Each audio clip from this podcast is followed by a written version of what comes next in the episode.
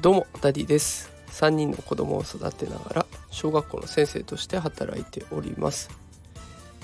さて今日はですね、えー、好きなことで生きていく子供が進路選択する時のポイントというテーマで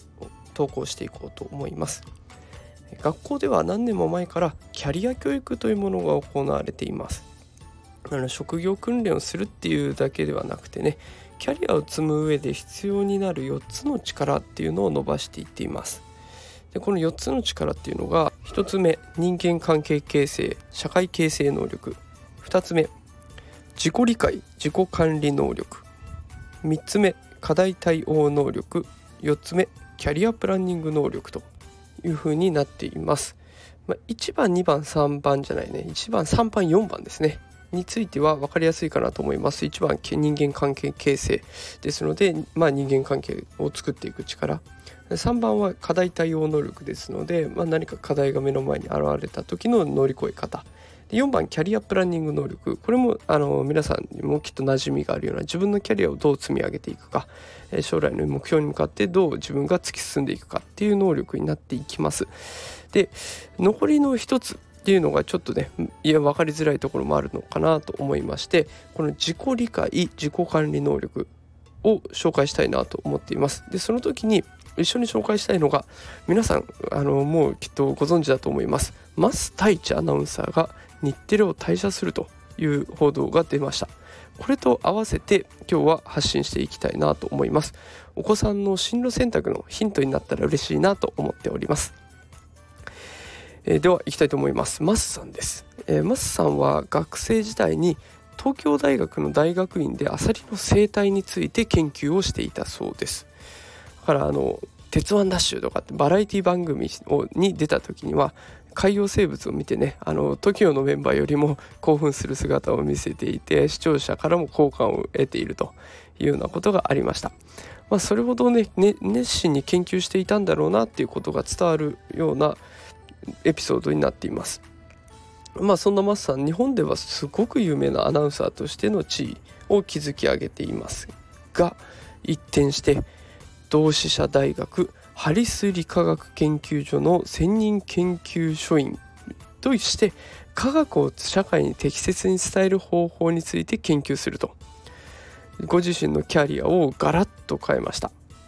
あの昔の日本だとね死の交渉みたいなあの身分がくっきり分かれていて武士の子は武士っていうような時代がありましたが現代は違うんですね。もう自分の興味あるところで生きていくことが可能になっているのが現代です。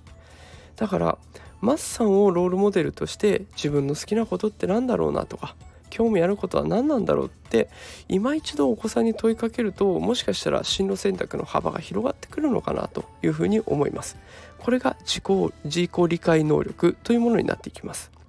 では自己管理能力という方に話を進めていきますが